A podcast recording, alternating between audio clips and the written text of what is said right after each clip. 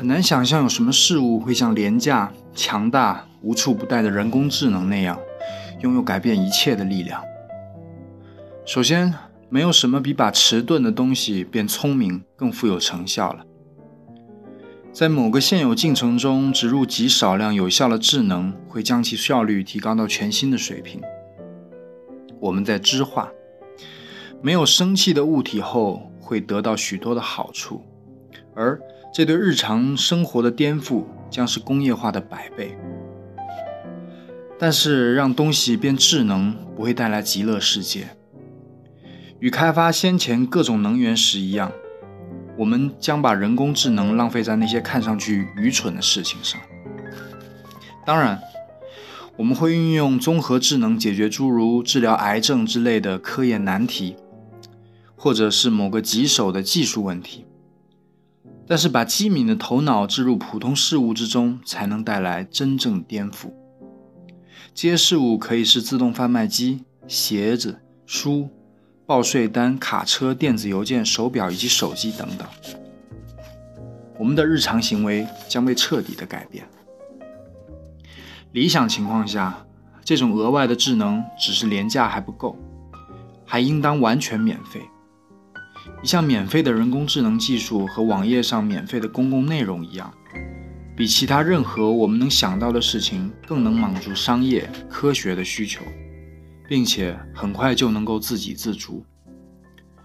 直到最近，传统的看法认为，超级电脑将首先成为这种人工心智的载体，然后是家中的个人电脑，接着我们会把它放进我们的个人机器人中。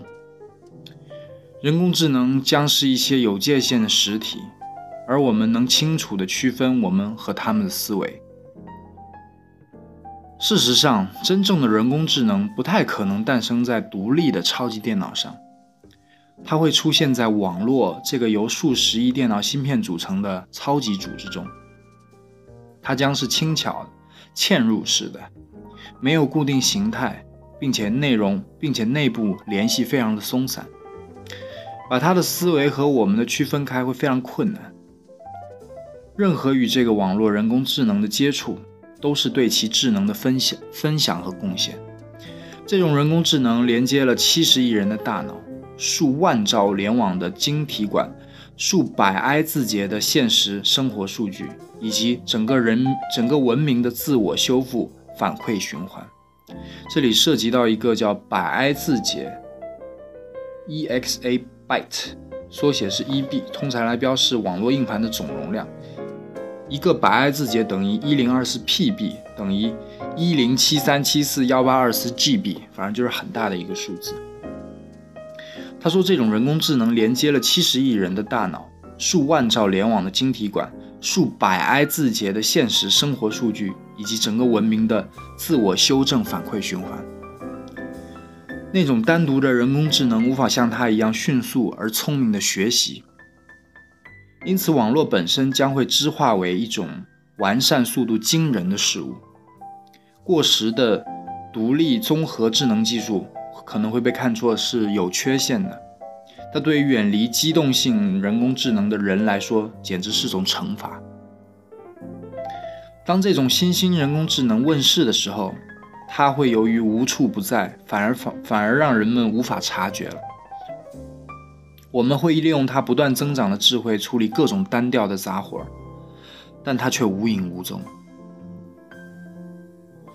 我们将能够通过地球上任何地方的电子屏幕，用数百万种方式获得它分布在各处的智能。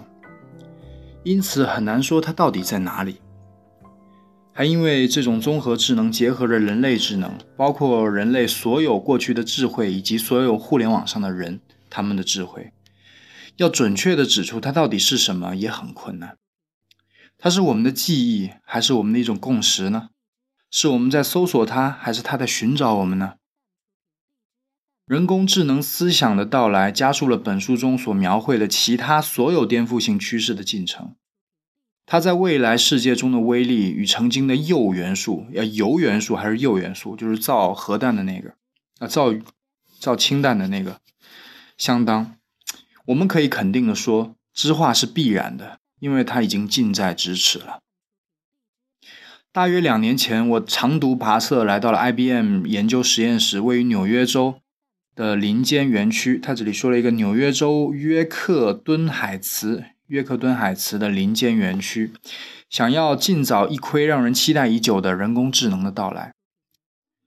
在二零一一年的《危险边缘》，这是一个美国的智力竞赛竞智力的竞赛节目。在二零一一年的《危险边缘》中夺魁的超级电脑沃森就诞生于此。最初，沃森电脑仍是被留在这里的，它与一间卧室的体积差不多。十台貌似柜式冰箱的机器围成了四面墙，通过中间的微小孔隙，技术人员得以操作机器背后的电线和电缆。里面的温度高的出奇，让人觉得这整个机群是活生生的。如今的沃森和从前已经不太一样了，已经大不一样了。它不再仅仅存在于一墙机柜当中，而是在大量开放标准的服务器之间传播。这些服务器可以同时运行上百个人工智能项目。只要能用手机、台式机或者自己的数据服务器连上沃森，它就像所有云端化的事物一样，同时为世界各地的客户提供服务。这类人工智能的规模可以根据需求进行调整。由于人工智能会随着人类的使用而进行自我改进，沃森将越来越聪明。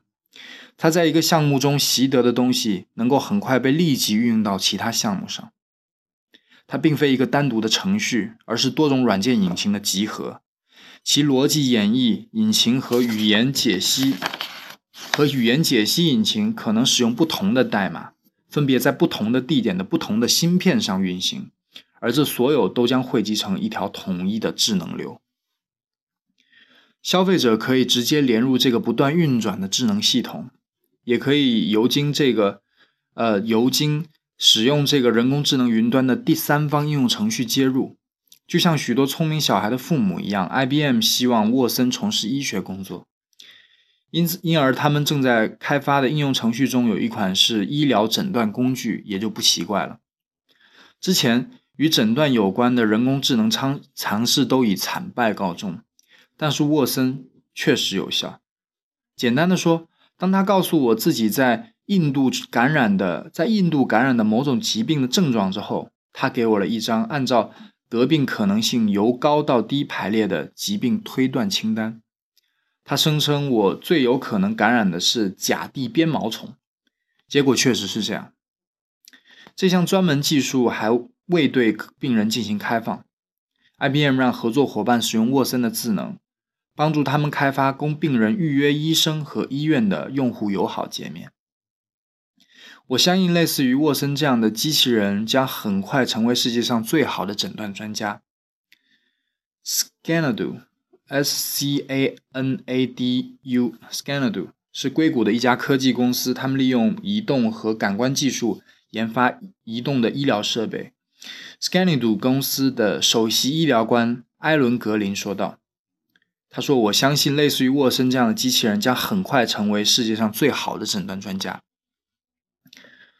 这家创业公司同样也受到星际民航中医用三路仪的启发，正在借助沃森的人工智能制造一种专门的诊断设备。他还说，从人工智能技术的发展速度来看，现在出生的孩子在成年后可能很少都需要依靠医生来诊断。医学还只是个开端呢，所有的主流云公司。加上几十家创业公司都在争先恐后的启动类似于沃森提供的这样的认知服务。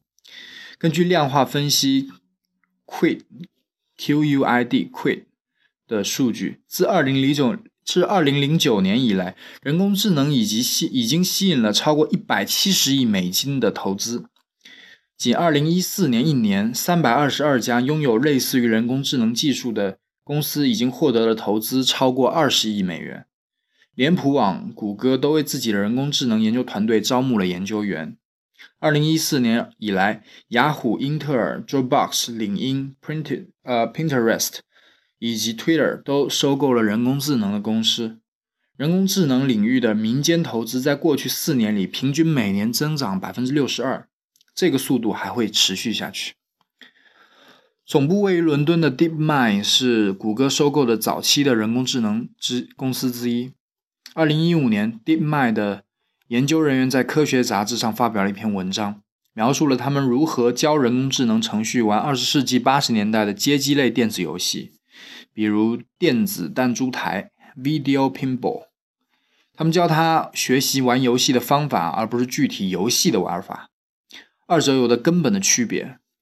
他们只是打开基于云端的人工智能，放手让他去玩雅达利公司的游戏，比如 Pong 的变种 Breakout。他学着如何不断的提高分数。从实验记录的影像可以看出，人工智能的进步速度非常惊人。起初，人工智能几乎只是在随机的玩，但是它逐渐逐渐在进步。在半个小时之后，半个小时之后，每四次操作它才失误一次。在一个小时之后，他在第三百局游戏中做到了零失误。之后，他继续飞快的学习，以至于在第二个小时里，他算出了 Breakout 中的一个漏洞。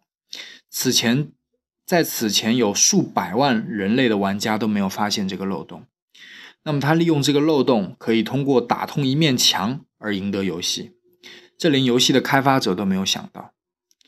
在没有 DeepMind 开发者指导的情况下，一种叫做深度强化机器学习 （Deep Reinforced Machine Learning） 的算法已经接触了四十九个雅达利游戏数小时之后，能在其中约一半的游戏当中打败熟练掌握游戏的人类。在所有这些活动当中，一幅未来人工智能的图景正浮现出来。它既不像哈尔九千。这个由非凡的类人意识驱动的独立机器，也不像起点论者迷醉的超级智能。即将到来人工智能可能更像是亚马逊的网络服务，廉价、可靠、工业级的数字智能在一切事物的背后运行。除了闪现在你眼前的短暂时刻，它几乎无影无踪。这种常见的设施会根据你的需求提供你想要的智能水平。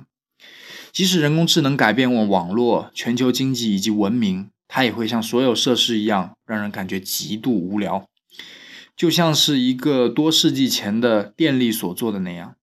它会让没有生气的东西活跃起来。如今，我们将知化从前所有被电气化的东西。新的使用人工智能还会通过加强我们的记忆力、加速我们的认知能力等方法来强化个体以及全体人类的能力。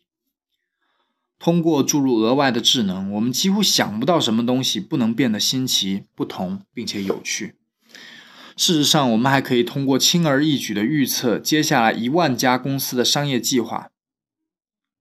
哦，没有通过。事实上，我们可以轻而易举的预测接下来一万家创业公司的商业计划，挑选一个领域并加入人工智能。关于加入人工智能的神奇力量，摄影术是一个非常好的例子。二十世纪七十年代，我是个拖着笨重的摄影器材到处奔波的旅游摄影师。除了背包当中五百卷呃五百胶卷五百卷胶卷外，还真的是五百卷胶卷，那不少呢。我还扛着两个铜制的尼康机身，一个闪光灯，以以及五个奇重无比、每个大约有一磅重的玻璃镜头。光线暗的时候，得用大镜头捕捉更捕捉更多的光。摄影术要求一台。用复杂而惊人的机械工程手段制造的密封相机，在千分之一秒内聚焦、测量以及折射光线。那么后来的情况呢？如今我使用的尼康傻瓜相机重量几乎可以忽略，在近乎黑暗时也能拍照，焦距能从我的鼻尖一直延伸到无限远。显然，我的手机里的相机更轻、更易用，并且能和又重又老的家伙拍出同样质量的照片。新的相机体积更小，反应更快，声音更小，而且更便宜。这不仅是微型化造成的，还是这还因为许多传统相机的功能被智能因素取代，摄影摄影术被知化了。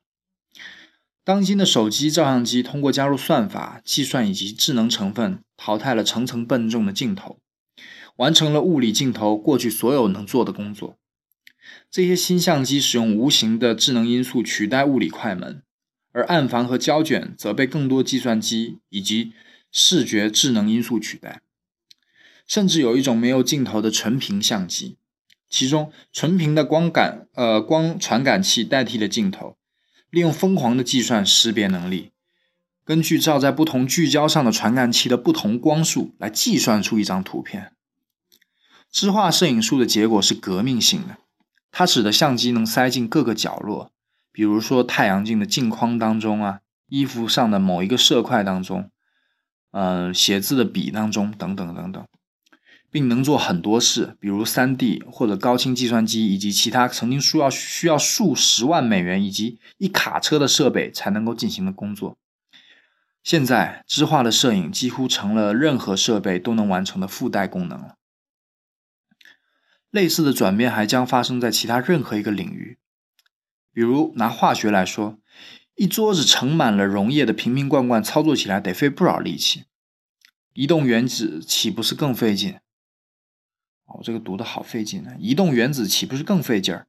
它这个翻译的其实有有一些是很不自然的。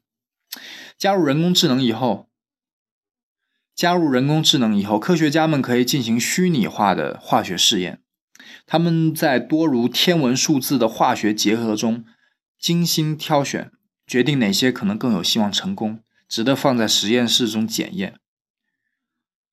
那么还有一个就是语言学也有可能，比如把人工智能加入语言，收入过去一百年来的书籍、杂志、报刊中出现的数以万计的词，然后据此去追踪新词的诞生。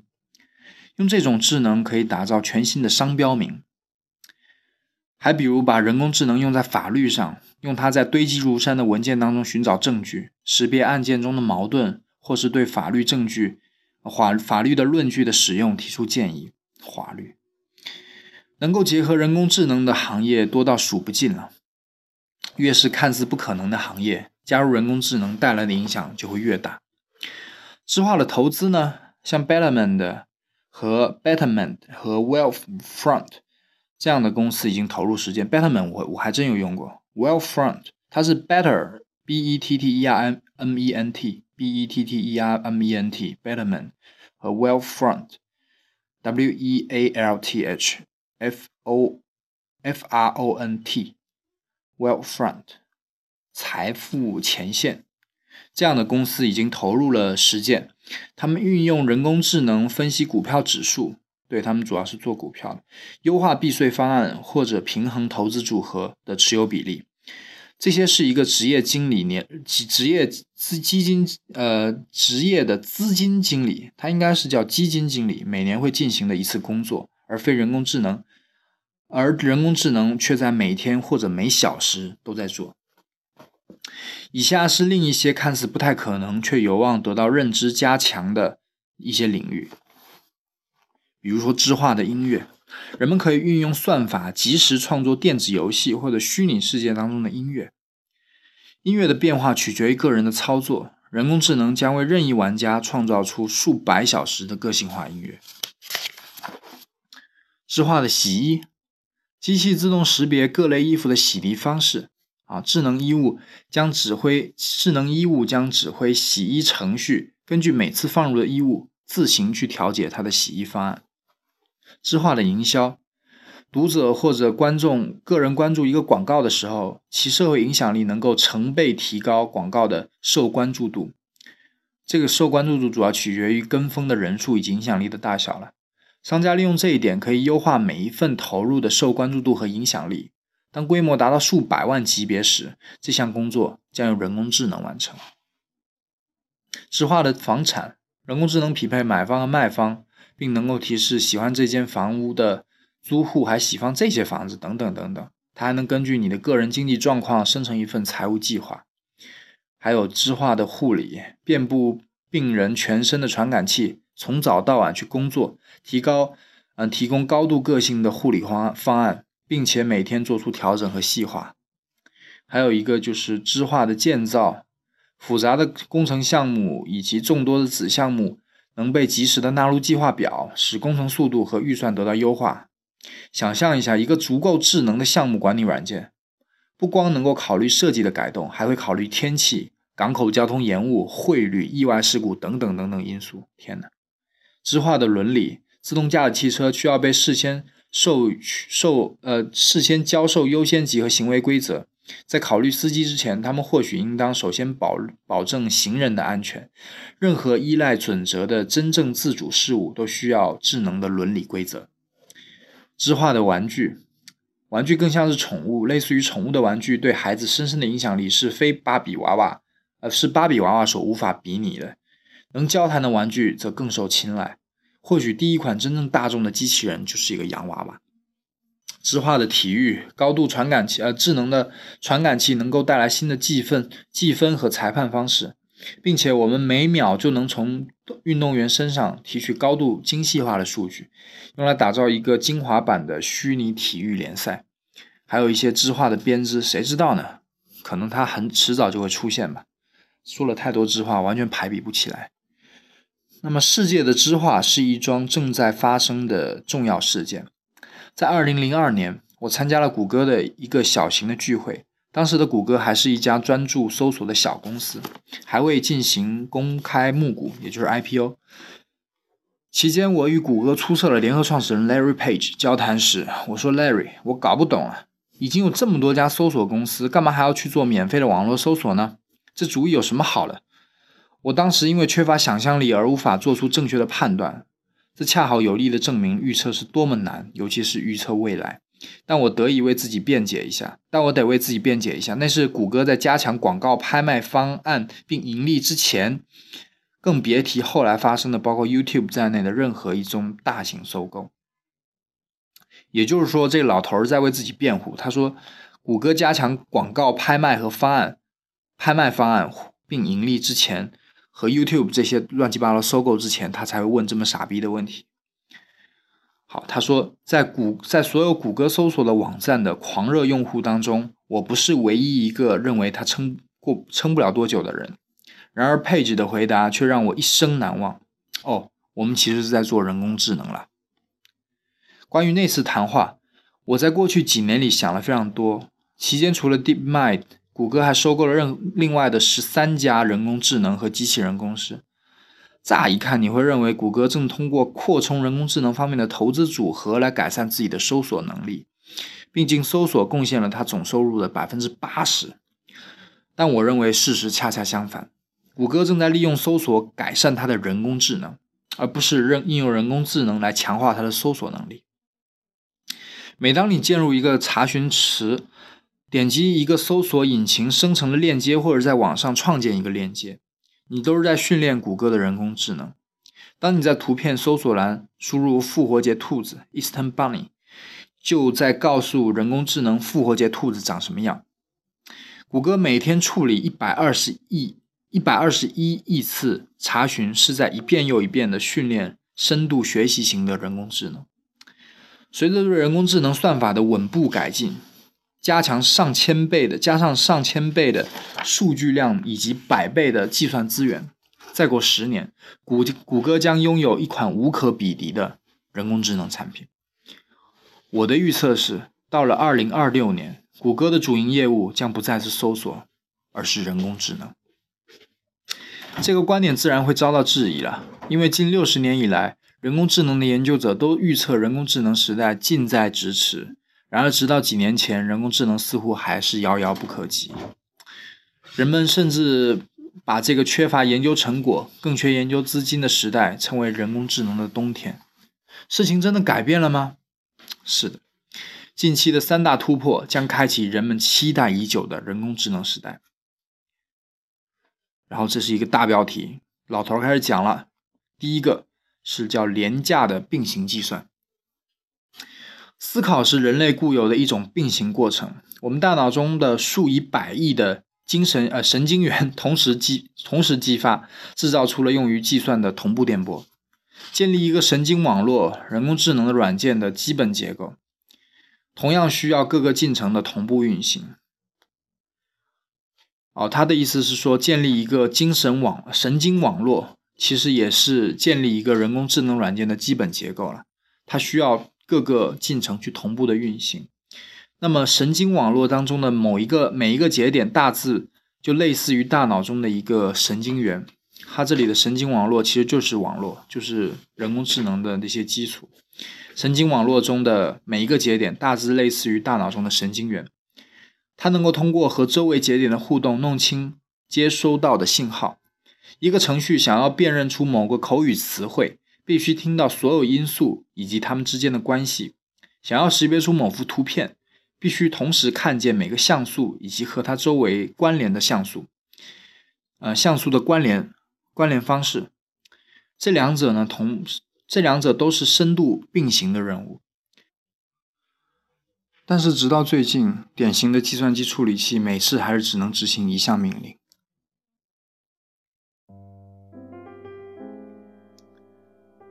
十多年前，情况开始改变。哦，我才发现刚才背景音乐一直都没有。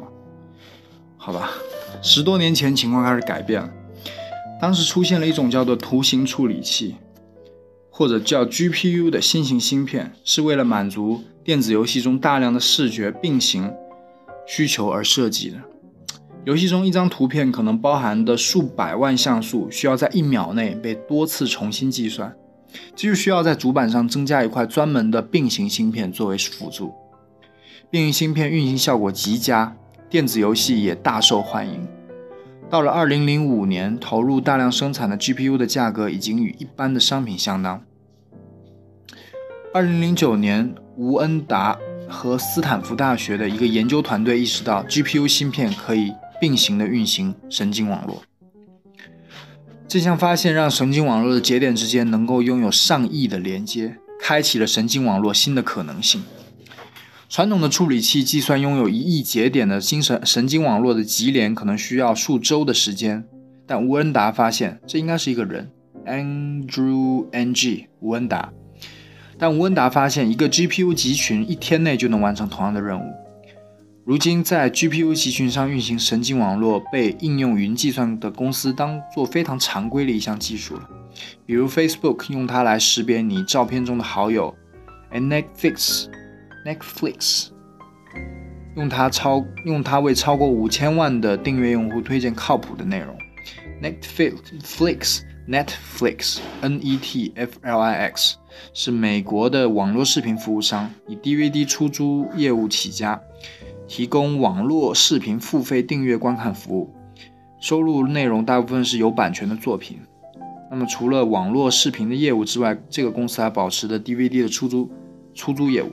Netflix 用它为超过五千万的订阅用户推荐靠谱内容。那么，他这个老头下面要说的第二大突破就是大数据。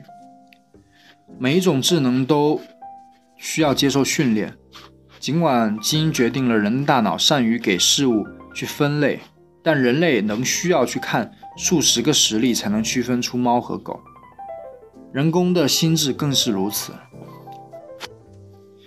哪怕是程序编得最好的电脑，也要对博弈，也要对弈至少一千局国际象棋之后，才会拥有良好的表现。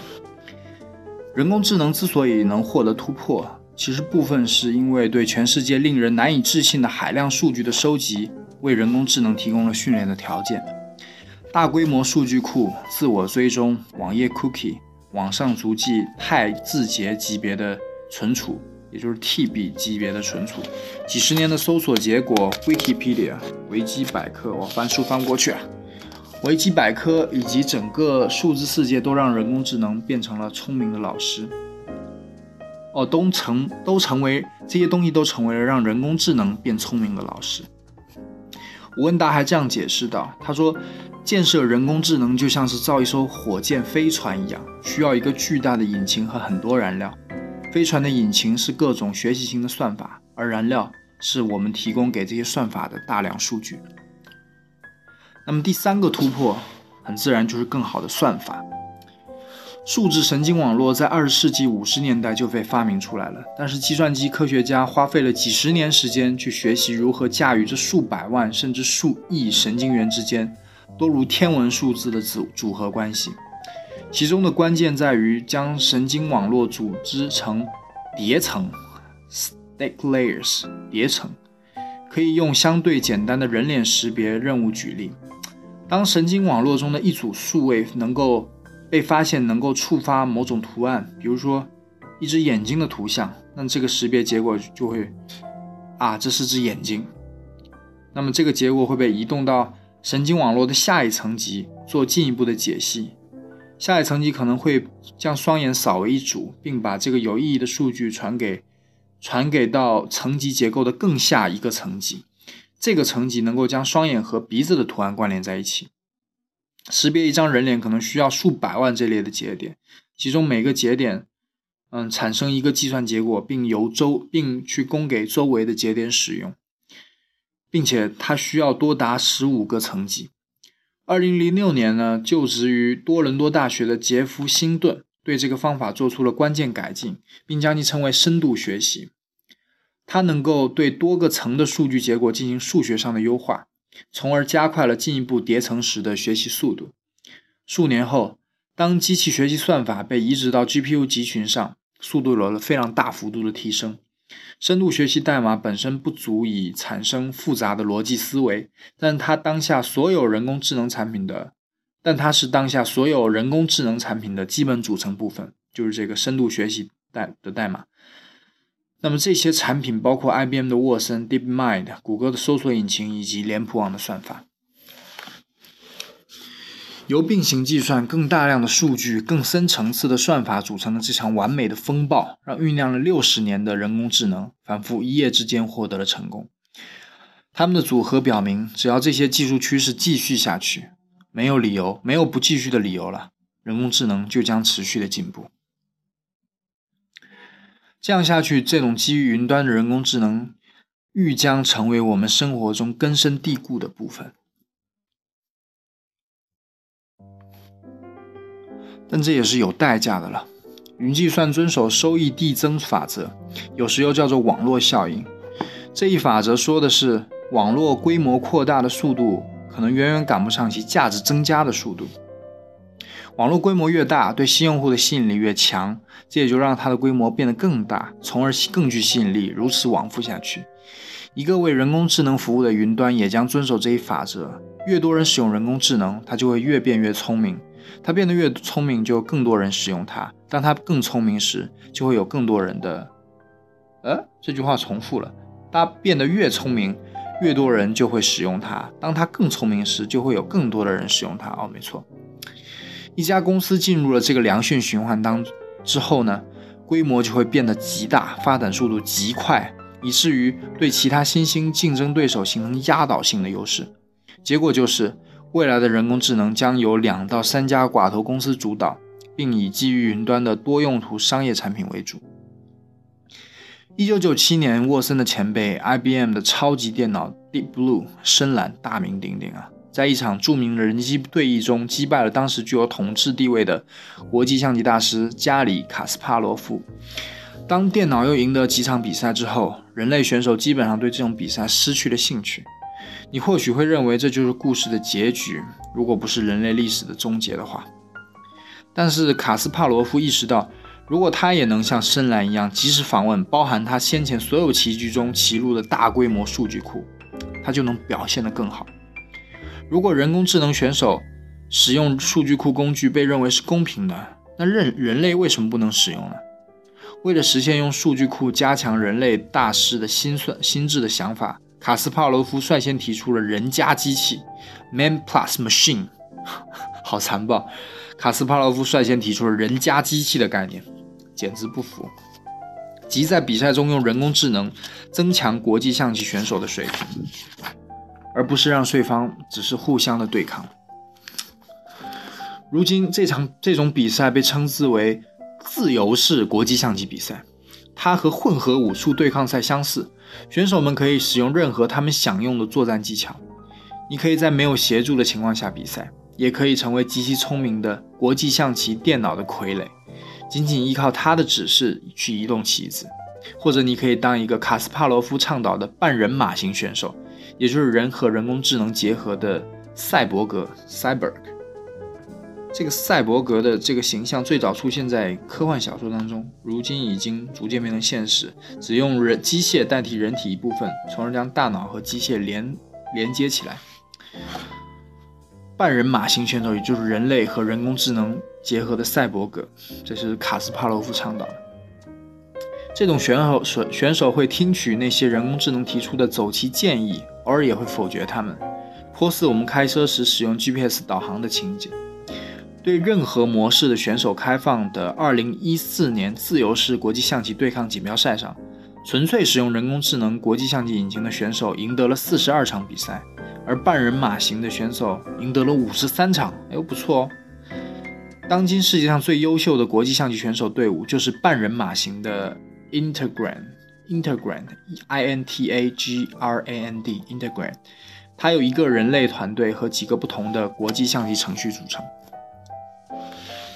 而更加让人意外的是，人工智能的出现并未削弱纯人类国际象棋选手的水平，恰恰相反，在廉价且超级智能的国际象棋软件的激励下，下国际象棋的人数、锦标赛的数量以及选手的水平都达到了历史之最。与深蓝首次战胜卡斯帕罗夫相比，拥有国际象棋大师头衔的人数至少翻了一倍。现今排名第一的人类选手象棋，呃，人类国际象棋选手。马格努斯·卡尔森就曾和人工智能一起训练，并且被认为是所有人类国际象棋选手中最接近电脑的那一个。他还是有史以来评分最高的人类国际象棋大师。既然人工智能可以帮助人类成为更优秀的国际象棋选手，那么合理的推测，它也能帮助我们成为更优秀的飞行员、医生、法官、老师等等。大多数人工智能完成的商业工作，都将由专注某个领、某个狭小领域的专门化的智能软件负责。比方说，它能够把某种语言翻译成另一种语言，但可能不能干别的。它可以开车，却不能和你交谈。它可以记得 YouTube 上所有视频里的每一个像素，却无法预测你的日常工作。在接下来的十年里，与你产生直接或者间接互动的人工智能产品，有百分之九十九将是超级智能的。自自闭型专家，事实上，这并非真正的智能了，至少不是我们细想后希望得到的。其实，智能或许是种累累赘。其实，如果说智能意味着我们特有的自觉意识、疯狂的自省循环以及凌乱的自我意识流，那么结论尤其如此。我们希望自动驾驶汽车能够超乎常人的专注于道路，而不是纠结之前和智能车库之间的。争执。医院里综合沃森的医生能能一心扑在工作上，而永远不要去想当初是不是该讲学该该学金融专业。随着人工智能的发展，我们可能要设计一些手段阻拦他们去拥有意识。而当我们宣传最优质的人工智能时，很可能给他们打上了无意识的标签。我们想要的不是智能，而是人工智慧。与一般的智能不同，智慧是专注的、能衡量的、专门化的。它还能够完全不同于人类的认知方式去思考。去思考。二零一四年三月份，德克萨斯州奥斯汀西南偏南音乐节 （South by Southwest Festival） 上的特技表演，就是一个关于非人类思维的精妙例子。当时，IBM 的研究员给沃森加入了一个烹饪的数据库，其中包括包括网上菜谱。美国农业部 USDA 的营养成分表以及如何让配方更可口的研究报告，其呃，凭借这些数据呢，沃森从味道资料以及现有的菜式中创造出了新的菜品，厨师则很乐意把它们去做出来。众人最爱的一道菜是美味版的鱼和薯条 （Fish and Chips），它是用酸橘汁腌鱼和油炸车前草制成的，听起来就很怪。在约克敦海茨的 IBM 实验室吃午饭时，我津津有味地品尝这道菜以及另一道沃森的发明。讲猫咪的脚。另一道沃森的发明是瑞士泰式芦笋乳蛋饼，味道不赖。大便也都想吃了。这两道菜怎么看都不像是人类能够想到的，确实读起来都拗口。非人类智能不是一个程序错误，而是一项功能。会思考的机器最重要的特征就是它们的思考方式与人类有区别。由于进化过程当中的巧合，我们成为漫游在这个星球上唯一拥有自我意识的物种。这让我们误以为人类的智能是独一无二的，然而并不是。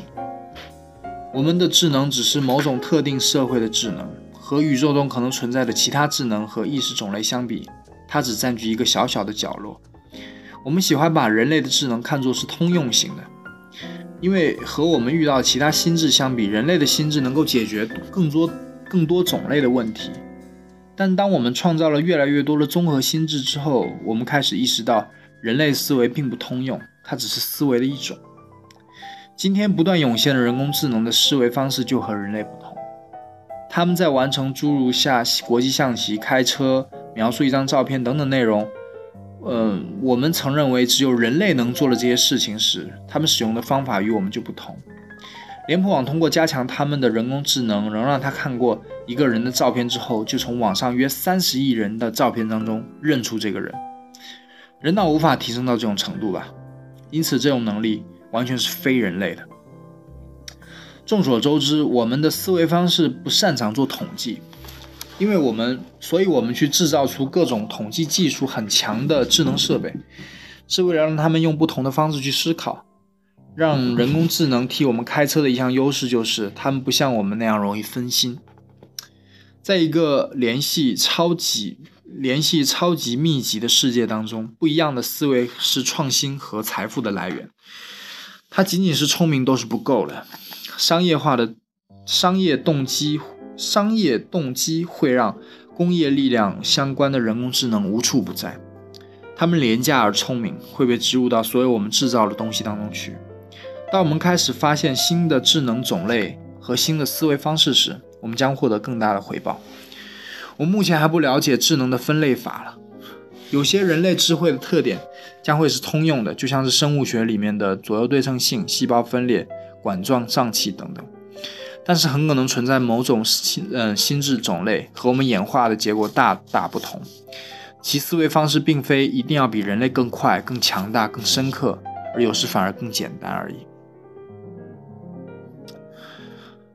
宇宙中潜在的心智种类数量非常庞大，最近我们开始研究地球上动物的心智，而期间见识到了很多其他种类的智能。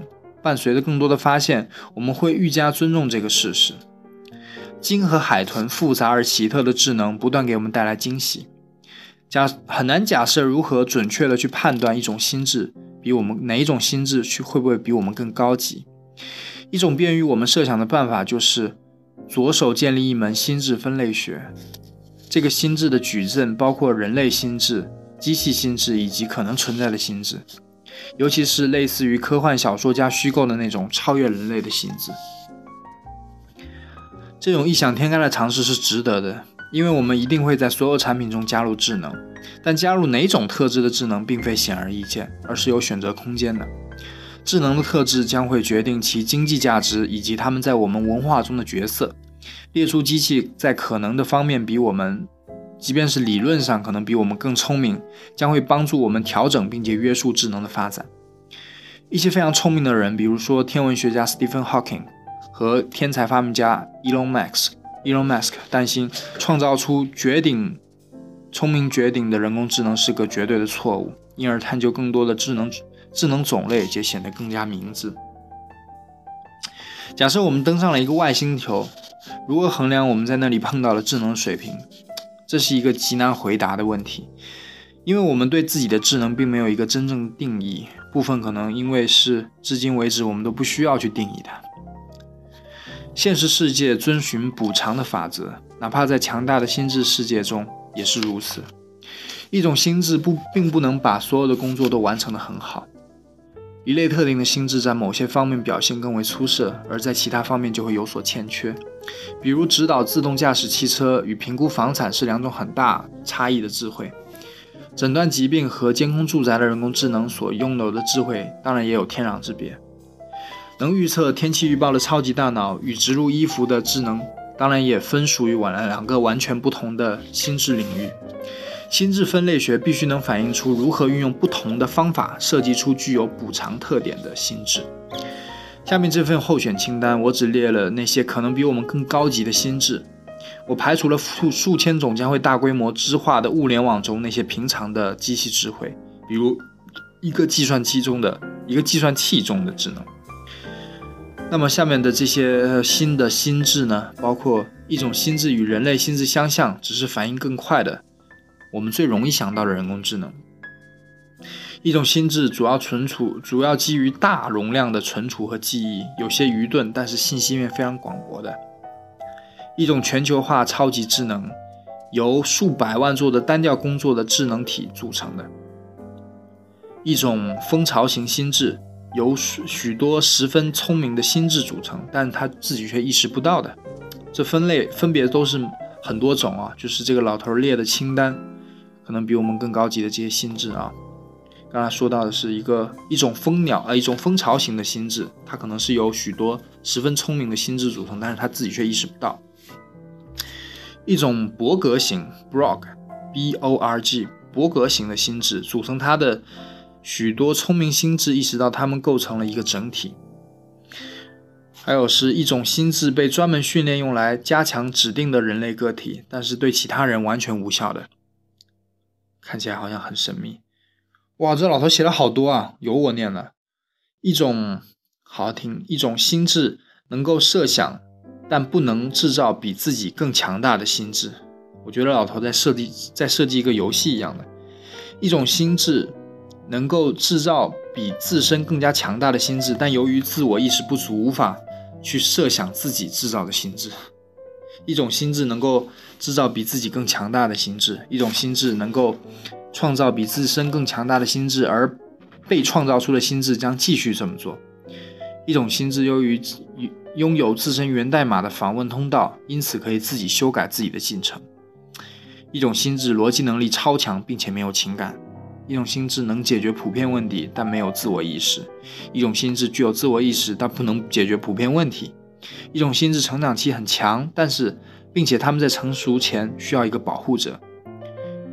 一种很缓慢的心智覆盖了很长的物理距离，因而，在快速的心智看来，它是隐形的。一种心智能够多次的克隆自己，一种心智能够克隆自己，并且与克隆体组成一个整体。一种心智能够从一个平台迁移到另一个平台，并且保持永生。一种快速动态的心智能够快速的改变自己的认知进程。一种纳米级的心智，它是所有的可能超级心智中尺寸和能耗数据超的超级心智当中最小的。一种心智专门提出设想并做出预测。一种心智从抹不去或忘记任何事情，包括错误，从不抹去或者。从不忘记任何事情，包括错误和虚假的信息。一种半机器半动物的共生心智，一种半人半机器的赛博格心智，一种使用量子计算的心智，我们无法理解它的逻辑。最后一个好可怕。如果上述任何一种心智能够成为现实，也将发生在二十年开外的未来。这张预测清单的重点在于，所有的认知都是专门化的。从现在直到未来百年，我们制造的心智将会是为专门任务而设计，并且通常是超越我们能力的任务。我们最重要的机械产品不是某样事情比人类做的最好，做得更好，而是能做人类完全做不了的事情。同理，我们最重要的思维产品将不是比人类想得更快、更好，而是能思考人类完全无法思考的事情。想要真正解决当前关于量子引力、暗能量以及暗物质高深复杂的谜团，我们可能需要人类之外的其他智能，并且想要解决这些问题带来的更为困难的极端复杂问题，我们或许需要更不同、更复杂的智智能。实际上，我们可能还要发明中间水平的智能，来帮助我们设计那些我们无法独立设计出来的更精密的智能。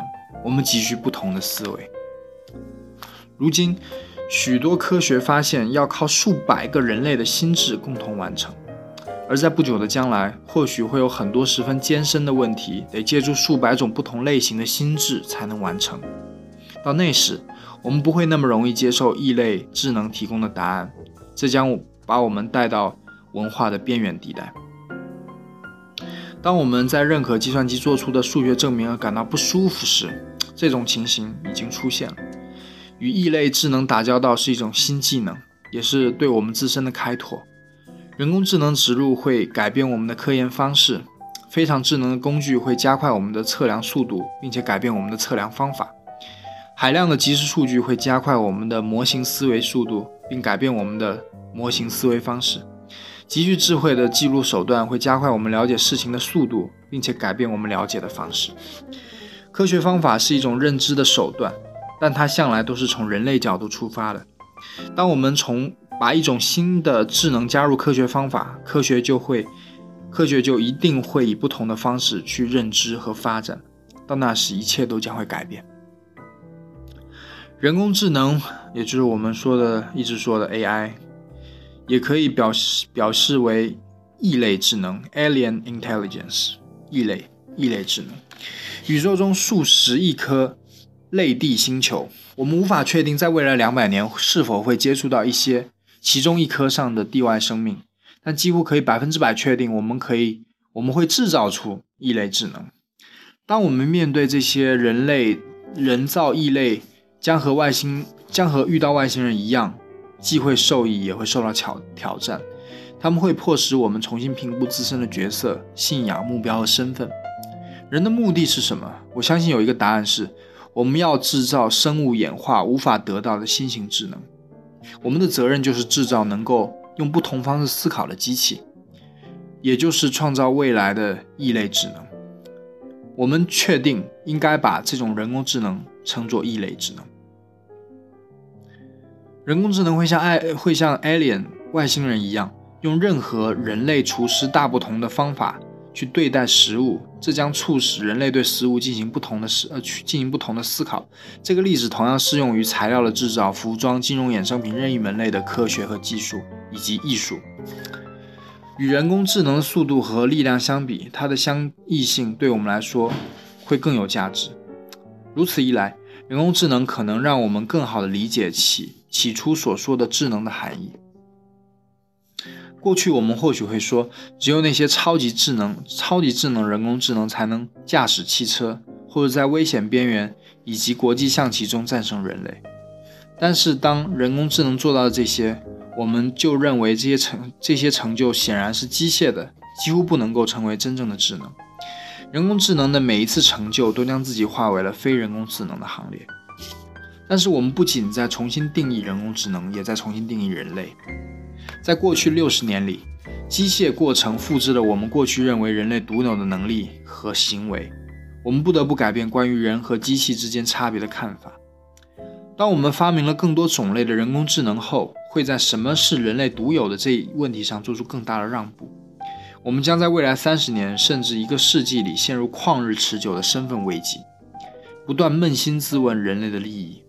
最大的讽刺是，日常生活当中那些实用的人工智能能带给我们最大利益、最大的益处，将不在于产能的提高、富足的经济或者新的科研方式。尽管这些都显而易见，人工智能时代最大到来的益处是，各种人工智能将帮助我们定义人性。我们需要人工智能告诉我们，我们到底是谁。未来几年里，那些被赋予实体的异类智能将获得我们更多的关注。我们把它叫做机器人。它们同样会具有不同的形状、体积、功能配置。机器人已经低调地走进了我们生活。不久，更张扬、更张扬、更聪明的机器人必将出现。他们的他们会带来颠覆的效果，将直抵我们生活的核心。试想，如果明天十个美国工人就有七个会失业，他们会怎么办？如果超过一半的劳工人口拿到了解雇通知书，很难相信一个经济体还能继续存在。事实上，工业革命就让19世纪初劳动力面临这种状况，只不过事情发生的比较缓慢。两百年前，百分之七十的美国劳动力就以农场为生。后来，自动化实现之后，机器代替了农民以及农场的作业的动物，淘汰了大多数人的工作，只留下百分之一左右。但是被取代的农民并没有就地就闲着，自动化转而在全新的领域中创造出了万亿份工作。曾经务农的人，如今操纵了工厂的炮制农具、汽车以及其他工业产品的机器。从此，一辆又一辆建立在自动化上的新职业，来潮如潮水般涌来，包括家用电器的维修工、交印工人、食品化学家、摄影师、网站设计师等等。今天我们大多数人从事的工作是19世纪的农民无法想象的。或许很难相信，但在本世纪结束前，如今人类从事的职业有百分之七十可能会被自动化设备取代。不用说，亲爱的读者，你的工作也会被机器取代的。换句话说，人机器人取代人工是必然的，一切只是时间的问题。第二次自动化浪潮正引领这次革这项变革，而人工智能、而人工认知、廉价传感器、机器学习和分布式智能将成为变革的焦点。广泛的自动化将触及包括体力劳动以及知识型工作在内的所有工种。首先，实现自动化的行业当中，机器人会进一步巩固自身的地位。当机器人取代流水线工人后，他们会取代，接着取代仓库工人。麻利的机器人能够从早到晚不断地抬起一百五十磅重的重物，他们把箱子取下来，分好类，然后装上卡车。这类机器人已经在亚马逊的仓库工作了。采摘水果和蔬菜过程也将逐步由机器人接手，最后只有在特色农场里才能看到人类在采摘。药房里会配有一个配药的机器人在后台工作。而药剂师则专门回应与病人的咨询。实际上，配药机器人的雏形已经问世了，目前正在 California 啊，会不会太？目前现正在加利福尼亚州的医院里工作。他们至今还未出现过一次弄错药方要求上弄错药方上要求的情况，这对人类药剂师来说很难做到。接下来，打扫办公楼这种相对精细的杂活也将由也将由。机器人来在半夜去完成，他们从简单的打扫地面和窗户开始，最终能完成清洁厕所的要求。长途客运或长途货运客车在在高速公路上行驶时，将由驾驶室内置的机器人进行驾驶。到了2050年，大多数货车将实现无人驾驶。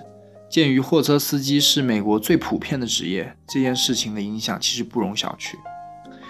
机器人触角终究会伸向百里工作。许多机器已经包含有人工智能，我们只是没有称它们为人工智能机器人而已。请看谷歌最新的计算机之一，它能够为任意一张给定的照片写下准确的说明。选取一张照片后，它会看着这张照片，然后给出完美的说明。它能够持续像人类一样正确的描述照片上正在发生的事情，却不会感到却不会感到疲倦。还能够阅读并概括出文本大意。任何与大量文书工作相关的岗位都可以由机器人从事，这其中就包括不少的医疗岗位。任何较为机械的资讯密集型工作都能够被自动化。无论你是一名医生、律师、建筑师、记者，或者是程序员，机器人都将历史性的接管你的工作。我们已经处在转折点上了。我们对于一个智能机器人的外形和行为已经有了先入为主的印象，这让我们意识到意这让我们意识不到身边发生的变化。要求人工智能效仿人类的智能，好比要求人工飞行人工飞行去模仿鸟类的翅膀，这在逻辑上是学不通的，是说不通的。